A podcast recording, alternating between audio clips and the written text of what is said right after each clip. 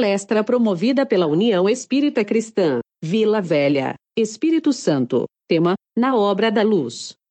Com Elizabeth Tolomelli.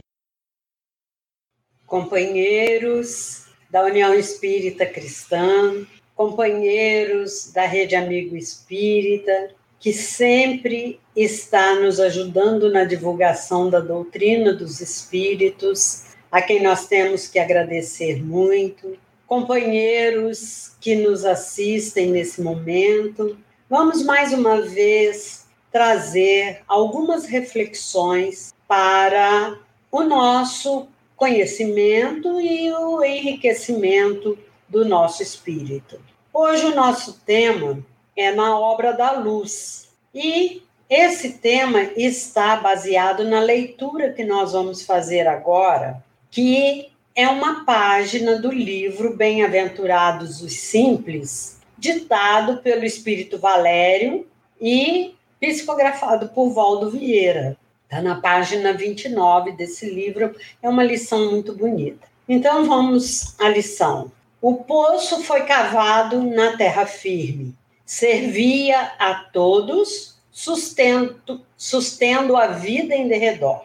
Água límpida aos sedentos, água ao transporte para serviço à distância, água pura à limpeza, água canalizada à irrigação. Certo dia, porém, o poço foi abandonado a si mesmo. Desde então, poluiu-se-lhe a água que secou pouco a pouco. Derruíram-se-lhe as paredes, caíram pedras dentro dele, atulhou-se-lhe o seio com folhas secas, cresceram pragas em torno, ocultando-lhe a boca aberta. Em breve tempo, o antigo poço transformou-se em sepulcro ignorado ou cilada permanente aos transeuntes incautos a grande fonte de vida tornou-se a grande armadilha de morte. Tal é o destino da obra construtiva impropriamente desprezada. Tudo segue dignamente se perseverarmos na tarefa edificante. Alegria do suor respeitável, alegria da obrigação retamente cumprida, alegria da vitória nas tentações, alegria da felicidade estendida a todos.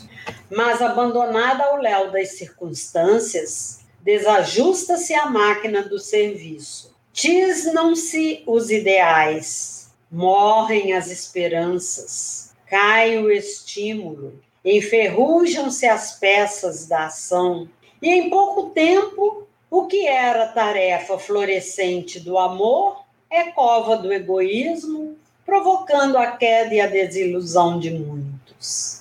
Não se ausente da obra de luz e fraternidade a que você se dedica. Quando o coração valoroso deserta do serviço começado no bem, o mal aparece em seu lugar. Muito bem, companheiros. Então vamos começar em primeiro lugar, fazendo uma análise rápida desse texto que nós acabamos de ler.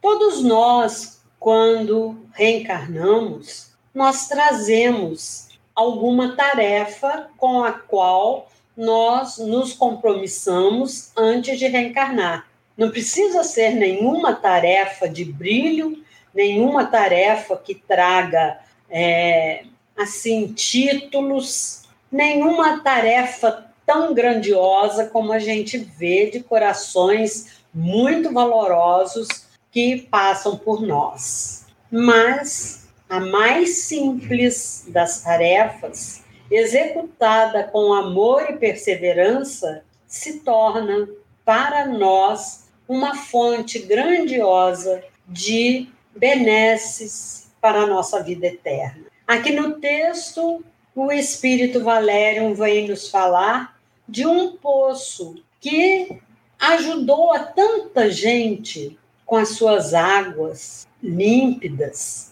sempre frescas. Quem já tomou água de poço sabe como fica fresquinha a água, mas depois foi abandonado e quanto lixo se entulhou ali naquele poço. E assim é a nossa obra. Se nós relaxamos, se nós nos desviamos daquele propósito que nós assumimos ao reencarnar, infelizmente, nós seremos como esse poço, que ao invés de trazer vida, ele se tornou uma armadilha, porque cheio de folhas secas e de pedras, ele, com a sua boca tampada, podia qualquer viajante cair ali. Então, se nós também não cuidarmos do nosso íntimo, nós seremos como aquele poço que secou. Por isso, na tarefa da luz, é necessário que a gente tome consciência dessa luz que está em nós e que não é invenção nossa. Foi Jesus quem nos trouxe essa mensagem. Lá em Mateus, no capítulo 5, versículos de 14 a 15, ele nos diz: Vós sois a luz do mundo. E nós temos que acreditar muito e perfeitamente nesse ensinamento de Jesus, porque ele não mentiria para nós. A troco de que Jesus falaria que nós somos a luz do mundo. E quando ele fala vós sois, são todos nós, encarnados e desencarnados. E aí ele acrescenta no seu ensinamento: não se pode ocultar uma cidade situada sobre um monte. Será que a gente aqui consegue ocultar o convento da Penha? Só se for uma nuvem muito carregada, mas aí não somos nós que estamos ocultando. Ele está lá no monte, então ele está visível para todos que têm um olhar para o alto, que olham para cima, que erguem suas cabeças em direção ao alto. Nem se acende uma candeia colocando-a debaixo do módio, mas sobre o candeeiro. Assim, ilumina todos que estão na casa. Então, ninguém vai acender também uma lamparina e enfiar debaixo de um móvel qualquer. Aqui foi usada a palavra módio. E a palavra módio quer dizer o seguinte: que é uma medida, uma medida mais ou menos na base de 35 litros. E na Palestina, ele era costume guardar o azeite dentro desse módio e colocá-lo debaixo da candeia quando ela estava apagada. Para facilitar, né, na hora de acender a candeia, já tinha-se ali o azeite para colocar e acender. Então, uma candeia acesa a gente não vai colocar debaixo do módio, até porque vai pegar fogo, né? Então, a gente coloca ou colocava quando estávamos lá na antiguidade e não tínhamos a luz elétrica, colocávamos no lugar mais alto a fim de iluminar todo o ambiente, iluminar as pessoas daquela casa. Então Jesus vem nos dizer: vós sois a luz do mundo. Mas ele continua.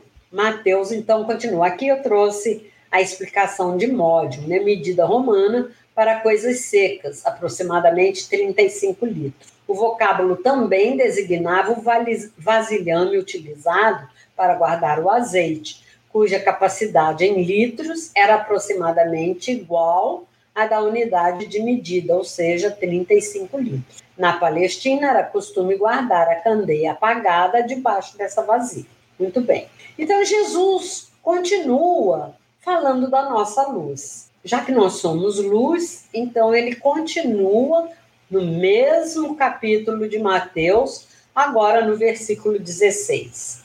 Da mesma forma, brilhe a vossa luz diante dos homens, para que vejam as vossas boas obras e glorifiquem vosso Pai que está nos céus. Olha, então é uma verdade absoluta a luz que cada um de nós traz dentro de si. Se nós pudéssemos fazer uma analogia, uma comparação, Deus seria então a usina, né, produtora da energia. Jesus aquele que veio trazer para nós o conhecimento de toda essa energia que nós temos. e nós seríamos as lâmpadas. Alguns, uma lâmpada forte, que ilumina muito. Outros, uma lâmpada pequenininha, uma luzinha como a de um vagalume. Mas todos nós somos dotados da luz, dessa luz interior. Basta que a gente queira clicar no interruptor e deixar que a nossa luz brilhe. Deixar que a nossa obra seja, assim, o reflexo da nossa luz. Que a nossa obra, o nosso comportamento, o nosso caráter sejam exatamente a nossa luz a brilhar na nossa caminhada, como encarnados ou como desencarnados. De modo então que o Evangelho de Jesus é muito claro e que tem tudo a ver com a lição que nós lemos no início. É preciso que a gente trabalhe dentro da gente essa luz, que a faça crescer para iluminar mais longe né, do que a gente está acostumado. E se eu não me engano, é o pastorino, no Minutos de Sabedoria, que diz: quem acende um lume é o primeiro a iluminar-se. Se vamos acender a nossa luz, o primeiro a se iluminar somos nós. O primeiro a se beneficiar com as nossas boas obras somos nós. E daí, por consequência, por resultado, aqueles que estão caminhando conosco. Então, muito linda essa passagem do Evangelho, do Evangelho de Jesus, trazido por Mateus. Como todo o Evangelho, uma riqueza muito grande, e essa aí nos tocou profundamente. E falando de luz, nós é, não poderíamos deixar neste mês de abril de fazer alusão a duas figuras importantes, muitas são, mas essas duas figuras são importantes, uma porque nasceu em 18 de abril de 1857, o Livro dos Espíritos, através da obra de luz de Allan Kardec, que se dedicou a receber dos espíritos essa doutrina, o corpo da doutrina, que é o livro dos Espíritos. E a outra personagem é que nasceu no mês de abril, no dia 2 de abril, aqui pertinho de nós, aqui no Brasil, em 1910, o Chico Xavier. Então, primeiro nós vamos falar do livro dos Espíritos, depois retornaremos a Chico Xavier e, se der tempo, falaremos de outras luzes brilhantes que, na sua humildade, trouxeram muito exemplo para nós. Fizeram o seu poço estar sempre jorrando água fresca para o próximo.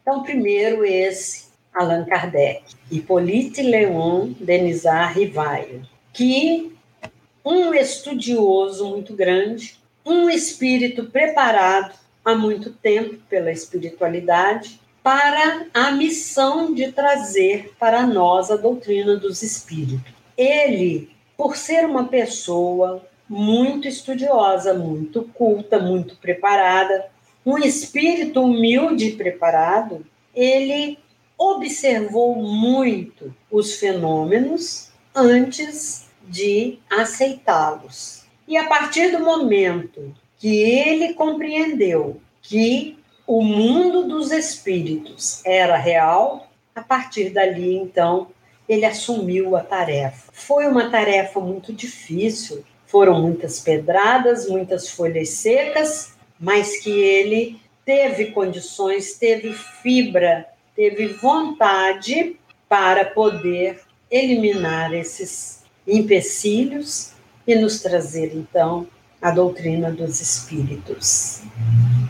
Essa doutrina, doutrina dos espíritos, ela vai responder para o homem muitos questionamentos filosóficos. De onde eu vim? Para onde eu vou? Quem sou eu? Olha, são perguntas que a doutrina vai nos responder. E Allan Kardec, então, com a sua didática, escolheu exatamente o método do diálogo para poder tornar fácil para nós a leitura e a compreensão do livro dos Espíritos. Não que uma leitura resolva na nossa vida. A vida inteira, entre encarnados e desencarnados, nós precisaremos recorrer ao livro dos Espíritos. Ele é o corpo da doutrina, ele é o edifício principal de onde partiram as outras obras básicas da doutrina, também trazidas por ele, pelo codificador, que assumiu o pseudônimo de Allan Kardec para que nada pudesse interferir na verdade e na riqueza da doutrina dos espíritos, que ele sempre fez questão de frisar que a doutrina era dos espíritos. Então, companheiros espíritas e não espíritas, a doutrina não é de Allan Kardec, a doutrina é dos espíritos, sob a supervisão do espírito de verdade, que nos ama tão profundamente que trouxe para nós essa doutrina a fim de nos esclarecer, de nos consolar e de fazer, porque o livro dos Espíritos uma, é conhecimento. Vários e vários sábios da antiguidade e séculos após séculos vieram trazendo conhecimentos para nós. Sábios não é, cristãos antes do cristianismo sábios depois do cristianismo, mas não cristãos, cujas doutrinas, cuja filosofia é muito semelhante à nossa, porque a ética da doutrina espírita ela pode ser encaixada em qualquer religião. Ela é uma doutrina. O próprio Allan Kardec não dizia que ela era uma religião, uma religião constituída, não.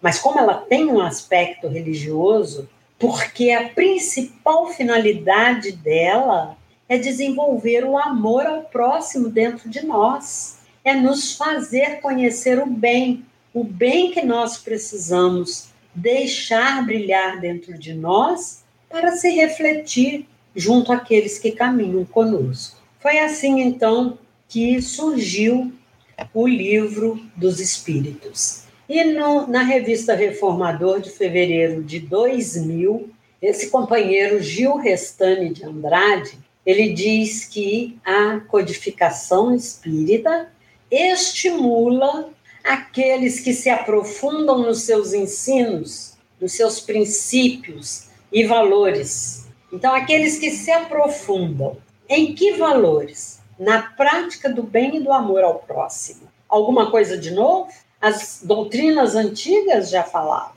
né, do, de praticar o bem, de fazer ao outro o que gostaríamos que nos fizessem, do amor ao próximo. Jesus veio e reafirmou essa lei do amor ao próximo. Valores do perdão ao inimigo. Quando durante séculos, milênios, nós estivemos vivendo a lei do olho por olho, dente por dente, que era o que nós entendíamos na época. Nós não tínhamos condições ainda de entendermos o perdão ao nosso inimigo, de darmos uma face para aquele que bateu na outra face nossa, de oferecermos as duas faces. E os valores da beneficência e da caridade, tanto é que a nossa bandeira é fora da caridade, não há salvação. Então, essa a grande finalidade do livro dos Espíritos, trazer para nós a prática do bem. E se nós ainda temos tanta dificuldade, na pergunta 625, Kardec pergunta aos espíritos qual era o ser mais perfeito para nos seguir de guia e servir de guia e modelo que já passou pela Terra? E a resposta foi muito simples: Jesus. Então é ele. É, a doutrina é baseada nos ensinamentos dele. Por isso, o amor ao próximo, o perdão ao inimigo, a beneficência, a caridade e outras tantas.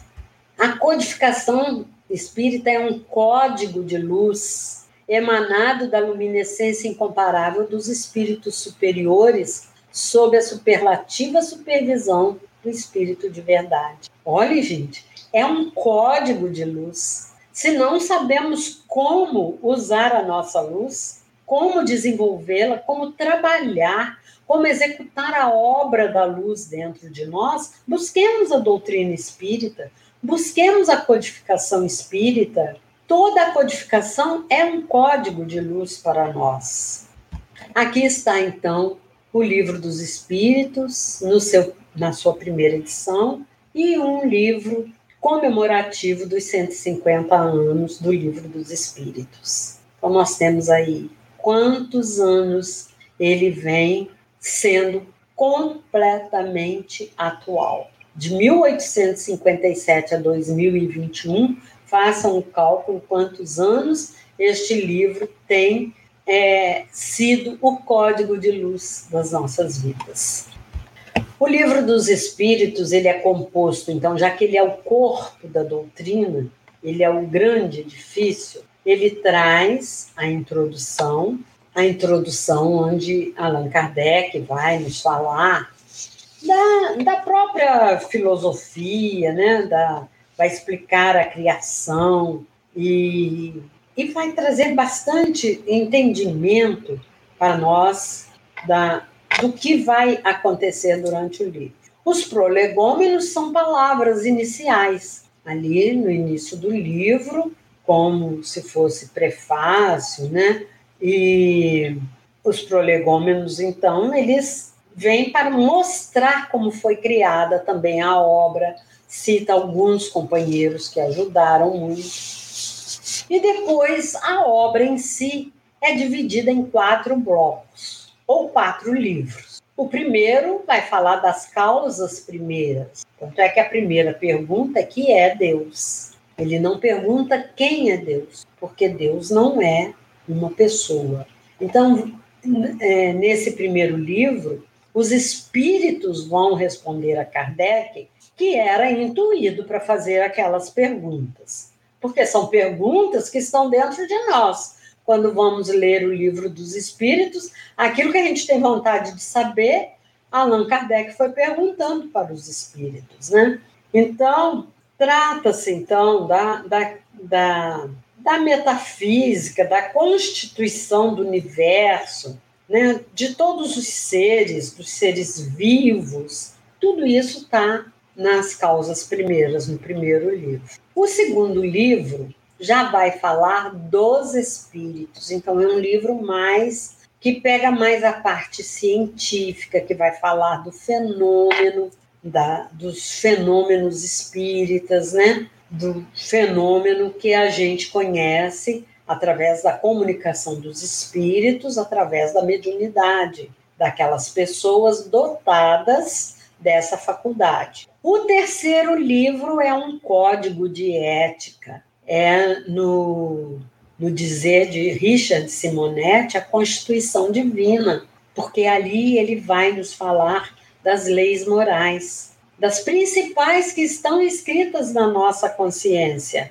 Mas ele resolveu perguntar para os espíritos, para que os espíritos pudessem resumir e colocar em palavras, para a gente não se esquecer tão fácil, porque aquilo que está na nossa consciência a gente muito facilmente esquece. E o quarto livro, o livro de esperanças e consolações onde ele vai falar, então, onde os espíritos vão falar conosco das causas das nossas aflições, mas vão falar das esperanças, porque a doutrina espírita vem mostrar para nós que a nossa criação, a nossa evolução é baseada na esperança, na esperança de nos tornarmos sempre espíritos melhores. Não importa o tempo que nós levemos, porque vai depender da nossa vontade. Então, esperanças e consolações vai trazer para nós, então, vai falar sobre as penas, mas vai falar também sobre os gozos, né, da nossa vida e vai responder a muitas perguntas. Por que sofremos, não é? Por que, que nós passamos por provações? Mas quais são as nossas esperanças. Então, esse é o corpo do livro dos Espíritos como um edifício da doutrina. E desse edifício, desses quatro livros, saíram os outros quatro livros da codificação. Assim nós temos, em 18 de abril de 1857, foi lançado o Livro dos Espíritos. Esse que é o centro da doutrina. Do primeiro livro, né, da primeira parte do Livro dos Espíritos, surgiu a Gênese, Interessante, porque foi a primeira parte do livro dos Espíritos, mas foi o último livro que Kardec nos trouxe da codificação, porque depois vem obras póstumas, tem as viagens de 1862, né? tem outros livros. Mas dos cinco do Pentateuco, o último livro foi a Gênese, e ela vai falar exatamente da primeira parte. Ela vai falar da Gênese mosaica, mas ela vai também nos falar da formação do nosso planeta, ela vai falar da gênese espiritual, mas ela vai nos explicar também a parte de fluidos, vai falar dos milagres, das predições, então, e do futuro, né, das gerações futuras. Então, é um livro riquíssimo, belíssimo. Bom, depois, em janeiro de 1861, surgiu o livro dos médiums, que é da segunda parte do livro, quando ele trata do mundo espiritual, da comunicação dos espíritos. Né? Ele vai tratar do assunto espírito. Então, no livro dos médiums, é um livro que até hoje, em todas as casas sérias, ele é estudado nos cursos de mediunidade, porque ele traz ali toda a base para o desenvolvimento dessa faculdade.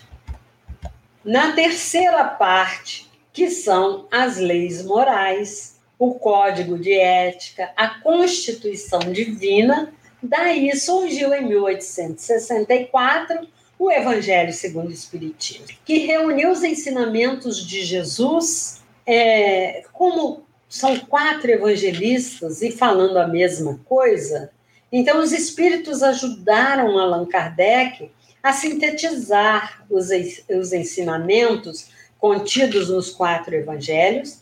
Vem a passagem do evangelho, vem uma explicação de Allan Kardec e depois vem a instrução dos espíritos, que são os espíritos que participaram da codificação. É maravilhoso. É o nosso livro de cabeceira. Né? Se Jesus é o nosso guia e modelo, está aí o nosso figurino para nós podermos buscar como nos guiar, como nos comportar. Qualquer dificuldade que tenhamos, recorramos ao, ao Evangelho. Ali nós vamos encontrar a resposta, com certeza. E a quarta parte, o céu e o inferno, que vai falar da é a quarta parte do livro, as esperanças e consolações, que foram formar, então, o, o céu e o inferno. Esse aí é o Pentateuco Espírito, o livro dos Espíritos, na parte central, e os que saíram dele. Muito bem, então, essa obra maravilhosa é que fez aniversário. Ah, vai fazer, né? Dia 18 de, de abril, sem ser esse domingo, no outro domingo, tá? Agora, nós vamos falar de um outro espírito que também fez brilhar a sua luz. Se Kardec fez brilhar a sua luz, trazendo para nós a doutrina dos espíritos, este espírito, Chico Xavier, que fez aniversário semana passada, ele veio exemplificar. Porque a doutrina nos fala sempre que Deus de vez em quando manda algum missionário para nos lembrar, porque a gente esquece muito fácil, né? Então, para nos lembrar das lições que nós precisamos desenvolver em nós, a fim de que nós possamos evoluir, crescer como espírito. Essa é a finalidade nossa, fomos criados para isso. Desde lá o nosso início, simples e ignorantes, nesta caminhada de retorno ao Pai, passando pelas diversas é, existências a fim de irmos nos aprimorando. E esse homem, então, veio provar para nós que Jesus, ele veio provar com seus exemplos que Jesus veio trazer a percepção da existência do próximo, porque ele se dedicava tanto ao próximo, baseado na doutrina espírita, porque são muitos os missionários que a gente sabe, mas ele baseado na doutrina dos espíritos, ele trouxe o próximo para próximo dele. E mesmo hoje desencarnado, como ele influencia a humanidade toda que se dispõe a estudar as suas obras, os seus livros, que não são dele, como ele diz, são dos espíritos. E Emmanuel nos diz que esse próximo é a ponte que nos leva até Deus. Olha que lindo, é uma ponte. Se queremos, então, fazer essa caminhada de retorno ao Pai com eficiência, que busquemos através da caridade o nosso próximo. Por isso, o Evangelho é o código mais perfeito para a conduta do homem na Terra. E foi e ele procurou viver esse Evangelho. Então, nós estivemos é, procurando alguma coisa para falarmos né, de, de Chico Xavier e fomos ler um livro bem interessante, Chico, Diálogos e Recordações. Chico e outros tinham um grupo lá em Minas Gerais chamado Amigos para Sempre. Eles se reuniam, ora em Pedro Leopoldo, ora levavam o Chico para Belo Horizonte, na União Espírita Mineira, e o encontro deles era sempre em torno da doutrina dos espíritos, sempre estudando a doutrina dos espíritos. E Chico era aquele que mais esclarecia, mas um dos autores ou coautores do livro, porque o nome dele nem aparece como autor, o autor é um repórter, Carlos Alberto Braga Costa. O outro que deu muitos depoimentos, porque o livro começou a ser escrito depois da desencarnação de Chico Xavier, em 2004. Então, foi pelas recordações, pelos exemplos e pelas anotações de Arnaldo Rocha. Quem era Arnaldo Rocha? Arnaldo Rocha foi o esposo da Meimei. E a Meimei era aquela querida, aquele espírito querido de Chico Xavier. Bom, então vamos lá falar um pouquinho de Chico, porque Kardec, a doutrina dos espíritos, é uma palestra ou um seminário. Chico é outro. Seminário, outra palestra. Mas o nosso tempo é curto e as nossas pinceladas rápidas.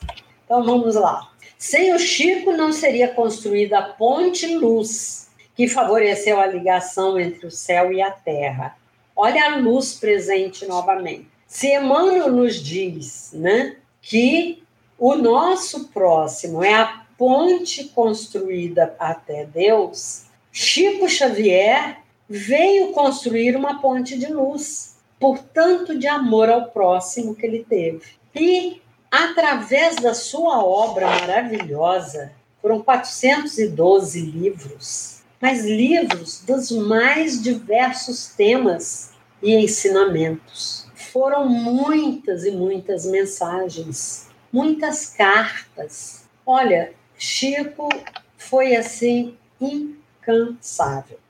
E então Carlos Alberto Braga Costa Nesse livro, Chico, Diálogos e Recordações, vai nos trazer muita coisa bonita sobre o Chico. Ele fala lá: neste novo milênio, todos somos convidados a perceber e a sentir, através dos exemplos de Francisco de Paula Cândido, que esse era o nome de Chico Xavier, que a luz da doutrina espírita continua a guiar-nos pelo caminho apresentado por Jesus há dois mil anos. Então é muito interessante, tem muita coisa interessante nesse livro, sabe? Quem tiver oportunidade de ler, que ele foi reeditado agora pela editora Clarim.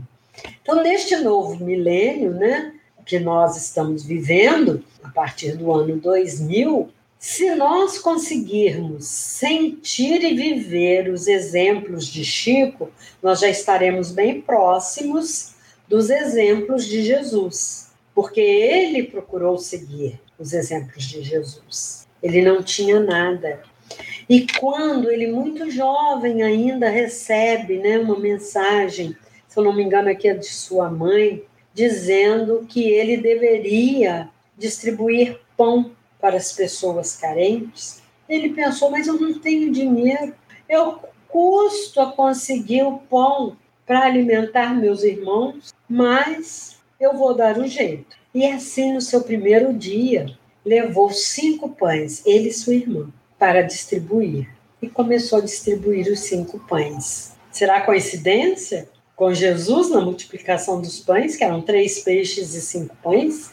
A partir dali, aquela rotina da distribuição dos pães toda semana, que terminava debaixo de uma árvore onde iam estudar o Evangelho, começaram as doações a surgir e sempre tinha pão para todos que fossem ali procurar o Chico e aprender o Evangelho de Jesus. Então, ele procurou viver os ensinamentos de Jesus na íntegra, né?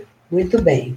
Marcos de Mário, que é um pedagogo, né, um professor, quando Chico desencarnou, ele escreveu uma página muito bonita. E no um trecho dessa página ele diz assim: então eles, quer dizer, Chico Xavier e Emmanuel, são convocados por Jesus, que é o governador planetário, governador do nosso planeta, para mais uma missão. Desta vez, um como benfeitor espiritual e o outro como médium do lápis de luz. Olha, Chico fazendo brilhar a sua luz. Luz dos corações, luz das letras, das almas, com disciplina, humildade, amor ao próximo, resignação, fé e muito estudo da doutrina espírita, Chico Xavier cumpriu com fidelidade a sua missão. Então, achei muito bonito ele falar, principalmente falar que ele era um médium do lápis de luz porque, queridos companheiros, quem tem a oportunidade de estar em contato com a doutrina dos espíritos através da, da bibliografia de Chico Xavier, de todos os livros que ele escreveu, a gente vai ver que realmente era um lápis de luz. Primeiro, porque era tudo escrito a lápis e à mão. E eram páginas e páginas e livros, às vezes, muito difíceis. E nós temos livros como Mecanismos da Mediunidade, é, Evolução em Dois Mundos, que foram psicografados por Chico e Valdo Vieira. Cada capítulo era um que recebia.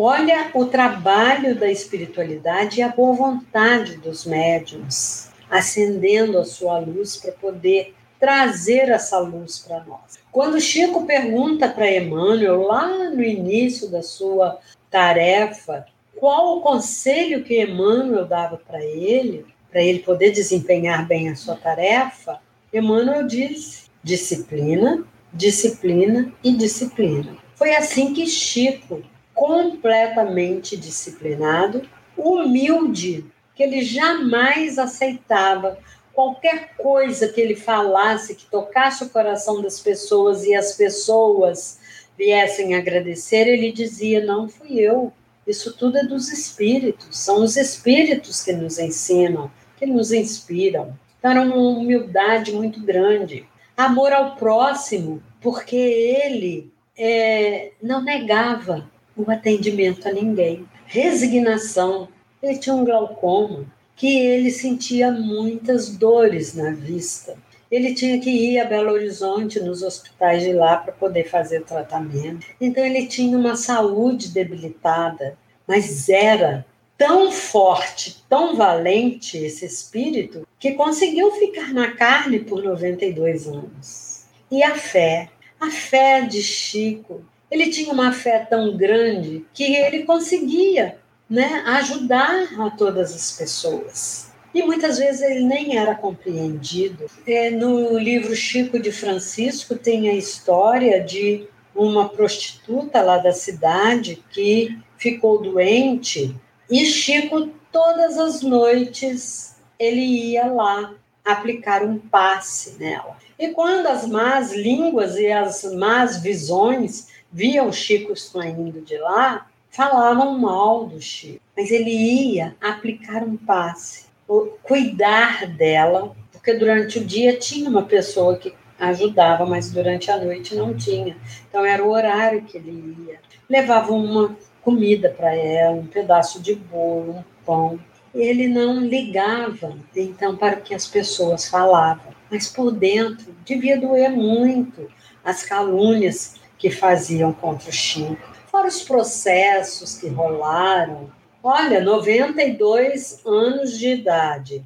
Aos 17 começou a sua missão. Foram muitos anos de trabalho de trabalho na divulgação da doutrina espírita, de trabalho de amor ao próximo, de perdão aos inimigos, de muita caridade, de muita benevolência, beneficência. Então, Chico é, deixou a sua luz brilhar muito, iluminar muita gente, muitos espíritos, não apenas no Brasil, mas fora do Brasil também. E nós vamos lembrar também de uma outra luz que brilhou muito, embora não seja tão conhecida como Chico Xavier, mas é do nosso Brasil também. A Benedita Fernandes de Araçatuba. Já tive a oportunidade de falar dela aqui, que era uma mulher obsidiada que vivia, morava nas ruas, até que foi recolhida na cadeia e então o diretor da cadeia, ele era espírita e começou a descobrir que aqueles problemas dela eram de obsessão e começou a fazer um trabalho de desobsessão com ela. E os espíritos um dia disseram que se ela levasse o resto da vida ajudando as pessoas, ela ficaria curada. Ela saiu dali, gente, e ela foi ajudar a todas as pessoas. A Sociedade de, é, Feminina de Araçatuba criou uma organização, aliás, ela criou, né, das mulheres de Araçatuba, e ela dirigia aquelas mulheres que eram mulheres abastadas, não eram pobrezinhas e simples como ela. E ela, então, ali era a associação delas, das mulheres, e, o, e que se transformou num hospital. Então, primeiro era uma associação e depois se transformou num hospital para recolher as pessoas que eram tidas como doentes mentais, mas cujo tratamento também com passes através da doutrina do, dos espíritos também iam se recuperando. Está lá em Araçatuba, a obra da Dona Benedita Fernandes, brilhando a sua luz. Outra luzinha que brilhou muito a dona Aparecida Conceição Ferreira, lá em Uberaba. Pobrezinha, pobrezinha. Quando mudou a política da cidade e os doentes do pênfigo foliáceo foram despejados do hospital, ela que lá trabalhava, ela levou os 10 pacientes para casa dela. Os filhos já estavam criados e falaram: ou eles ou nós. Ela falou: Eu fico com os doentes. Vocês já são criados, vocês já podem cuidar da vida de vocês, vocês têm saúde. Eles só têm Deus e a mim. E assim, o que essa mulher lutou, o que essa mulher sofreu, até presa em São Paulo ela foi, porque ela estava denegrindo o nome da cidade. E ela, então, construiu o Hospital do Fogo Selvagem, ou Pênfigo Foliáceo que é uma referência no nosso país. Brilhou a sua luz e brilha até hoje, porque cada pessoa atendida lá é atendida com amor e é um hospital de referência. Vai gente no Brasil todo para se tratar em Uberaba. Viva a luz da Dona Benedita, a luz da Dona Conceição, a luz do Chico Xavier, a luz de Allan Kardec, todos esses espíritos que não deixaram seus poços de água fresca secarem, se transformarem em monturos. Estão aí até hoje, alimentando o próximo. Aprenderam a amar o próximo, que sirvam de exemplos para nós, para que também saibamos trabalhar na obra da luz. Estamos chegando então ao final, mas tem um, um espírito que eu sou muito fã dele. porque ele foi médico lá em Niterói e desde que ele estudava medicina, isso no século retrasado, ele se interessou pela homeopatia e ele é, mantinha contato através de cartas, né? Ele se correspondia com Hahnemann. E assim ele se tornou um grande homeopata. E ele tratava as pessoas gratuitamente lá em Niterói. É o Dr. Guilherme Taylor Mark. Então, quando o bonde já ia chegando próximo da casa dele, que naquela época era só bonde que tinha, né? Ou carroça. O motorneiro já gritava: Casa do Dr. Taylor. Ali as pessoas eram tratadas pela homeopatia as pessoas, depois ele com as doações, ele construiu alguns quartinhos para as pessoas que vinham de fora poderem se acomodar ali. Ele doava os remédios, os filhos aprenderam a trabalhar com homeopatia. E quando ele estava ruinzinho já no, fisicamente, na sua cama, no seu leito de morte, chega um cliente no banco onde trabalhava seu filho e conversando falou: agora eu vou aviar uma receita de homeopatia que é para o meu filho que a gente recebeu no centro espírita. Aí ele falou: Eu posso ver a receita? O filho dele. Quando olhou, falou: Mas esse é meu pai. Aí ele falou: Sim. E quando foi que você recebeu essa receita? Ontem à noite. Eu, não é possível, meu pai está lá no leito de morte. Então ele é ali, no leito de morte ele se desdobrava, ia no centro espírita fazer o receituário da homeopatia. Olha a luz desse homem, desse homem que também trabalhou dentro de si a luz do amor. E lembrando Paulo na carta aos Coríntios, né, nós vamos recordar que Paulo dizia: o amor é paciente, é benéfico, não é invejoso, não é temerário, não se soberbece, não é ambicioso, não busca os seus próprios interesses, não se irrita, não suspeita mal, não folga com a injustiça, mas folga com a verdade. Tudo desculpa, tudo crê, tudo espera, tudo sofre. Está na carta de Paulo aos Coríntios, que todo mundo conhece muito bem, capítulo 13, versículos de 4 a 7. E agora nós vamos encerrar, então, com essa mensagem de Adelino da Silveira. Ele estava presente numa noite, quando Chico já estava assim doentinho, e era uma fila enorme de pessoas que queriam ir lá ver o Chico, dar uma palavrinha rapidinha com ele, tocar no Chico, porque ele já estava muito doentinho e ele atendia todos com a mesma bondade. E teve uma noite que ele então diz para Adelino da Silva: Comove-me a bondade de nossa gente em vir visitar-me.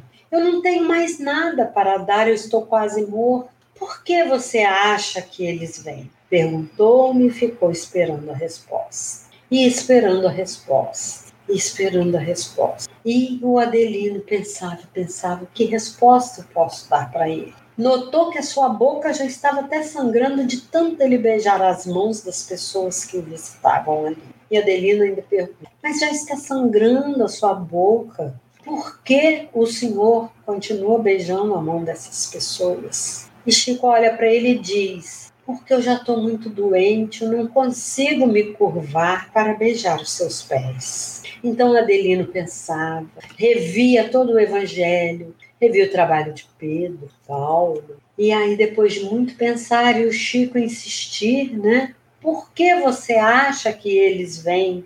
Aí Adelino teve a inspiração e disse: Chico, eu acho que eles estão com saudades de Jesus. Todos nós estamos com saudade de Jesus, mas ele é nosso guia e modelo. E o seu evangelho está aí para nos ajudar a termos a coragem de clicar o interruptor e deixar brilhar a nossa luz na obra da luz. Que assim seja. E agora, então, Encerrando, nós vamos fazer uma pequena prece de agradecimento ao Pai. Muito obrigada, Senhor, por estes momentos, por esses depoimentos, por esses exemplos que nós tivemos a oportunidade de trazer aqui para divulgar, para tantas pessoas que nesses momentos pelos quais estamos passando estão sofrendo tanto. Para essas pessoas, Senhor, que estão com seus lares desfalcados por aqueles que retornaram à pátria espiritual, que eles possam ter contato com a doutrina dos espíritos para poderem, Pai, compreender que a vida é uma só, que as dimensões podem ser diferentes. Ora estamos no corpo físico, ora estamos fora dele, mas que quem ama é o espírito. Por isso, o amor jamais morrerá. O amor verdadeiro jamais morrerá. E se nesse momento a humanidade encarnada está sentindo tanta saudade de Jesus, que busquemos, busquemos a luz do Evangelho.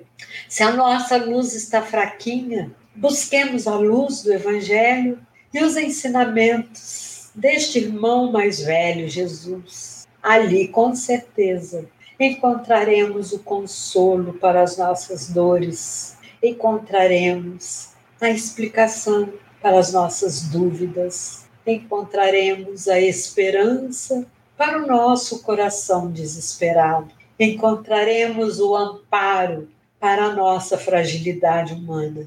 Assim sendo, agradecemos muito a Jesus e aos espíritos benfeitores que estiveram conosco neste momento. Graças a Deus.